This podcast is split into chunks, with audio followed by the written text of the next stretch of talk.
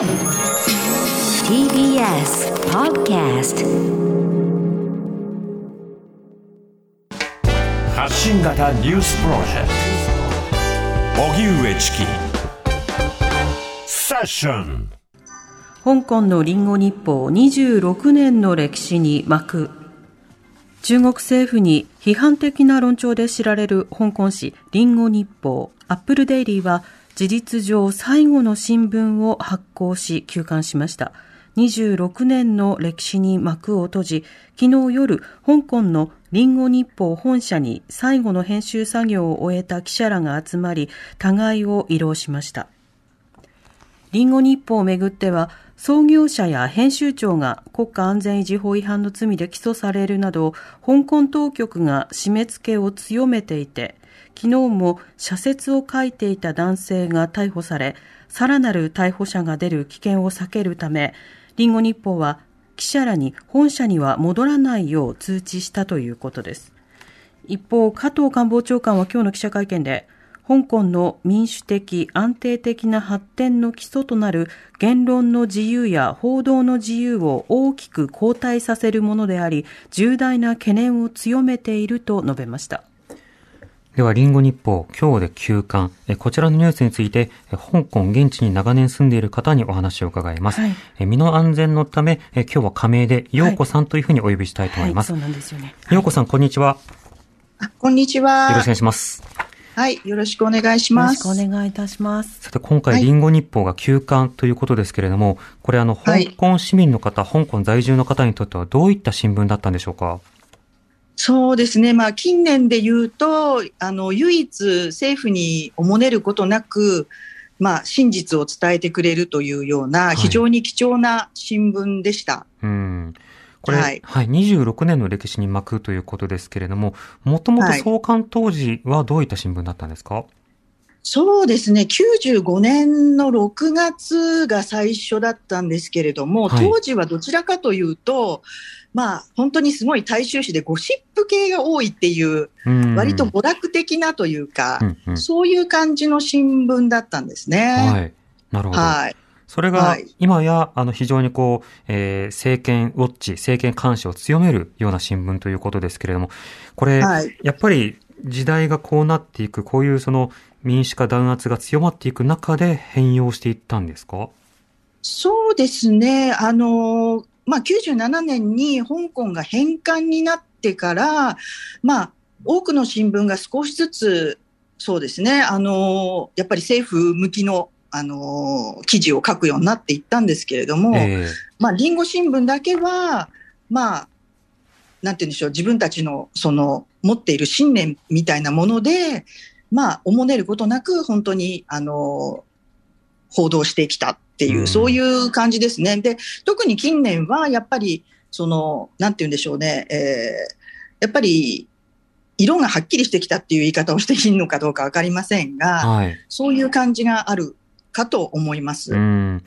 うん私もあの、香港に訪れた際、あの、他の新聞も一通り見たんですけれども、あの、ものによっては、例えば、その、抗議デモに参加をしている人たちを、ボートというふうに表現する新聞もあれば、この、あの、リンゴ日報は、そうした方々のことを市民というふうに表現するなど、表現の一つとっても、随分と立場が分かれるのが、香港新聞事情になってましたね。そうですね。もうこの、特に2年ぐらいは、あの、非常にそういった対立するような表現が増えてきたような気はしました。うん。ちなみに香港では新聞、はい、あの、どのように市民の方は手に入れる習慣になってるんですか？まあ、基本的に日本と違って宅配みたいな制度がありませんので、はい、あの通常は皆さん会社に行くときにあの新聞スタンドで購入したりとか、うんうん、あとはまあコンビニにも置いてありますので、コンビニに行って買うっていうことがほとんどです。えー、うんはい、そうした新聞なので、その支持している場合は多くの人たちが並んで買うということにもなるということだなんですけれども、今日の新聞紙面、はい、アップルデイリー、どういった中身になってたんでしょうか、そうですね、一面はもう大きな字でタイトルが、香港人雨の中の辛いお別れということで、写真はあの、リンゴ日報の本社のビル前に集まった多くの人の写真がて、そして、えー、格好書きでですね、私たちはリンゴ日報を支持するぞというような、応援するぞというような、あの、タイトルが、あの、ついています。うん。で、な中身は、まあ、この26年をちょっと振り返ったようなはい。あの中身とか、記者さんたちのいろんな思いとか、そういったものが、あの、書かれていますねう。ん。はい今、私も手元にあるんですけれども、あの、はいこれ、あの、リンゴ日報の関係者が、まあ、次々逮捕されたことに対する、まあ、抗議の、あの、写真と文章も載っていたりしますけれども、これ、あのはい、陽子さん、この新聞記事の中で特に注目の記事というのはいかがですか？注目というか、もう、なんと言うんでしょうね。すべてが、なんかもうすでに、こう、歴史の1ページになってしまったっていう感覚がとても強くて、うん。まだじっくりとこう、読み込んでいけるような状心理状況にないと言った方がいい。うんうん。はい。はい。実際にあの、情報の取得源の一つが間違いなく失われるということになるわけですもんね。そうですね。今後このような、あの、開かれた報道というのが、いやっぱりなくなっていくのかなって思うと、本当に残念ですね。うんはい。リンゴ日報が休刊をするという報道があった時からですね、あの、市民の方が並んで買うというような、そうしたような風景とも一部見られたんですけれども、これ、はい。いよいよ休刊ということになって市民の反応はどうだったんでしょうか？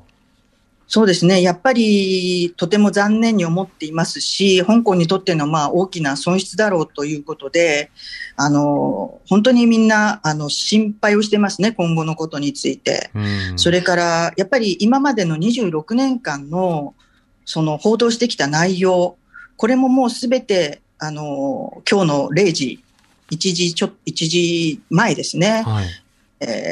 すべてホームページから、それから Facebook、YouTube、すべてもう見ることができなくなりました。うん。ですので、やっぱり今までそういったあの資料庫というんでしょうかね。はい。そういう形でも皆さん使ってきてましたので、そういうやっぱり、えー記録。の損失というのも非常に心配しています。うん。はい。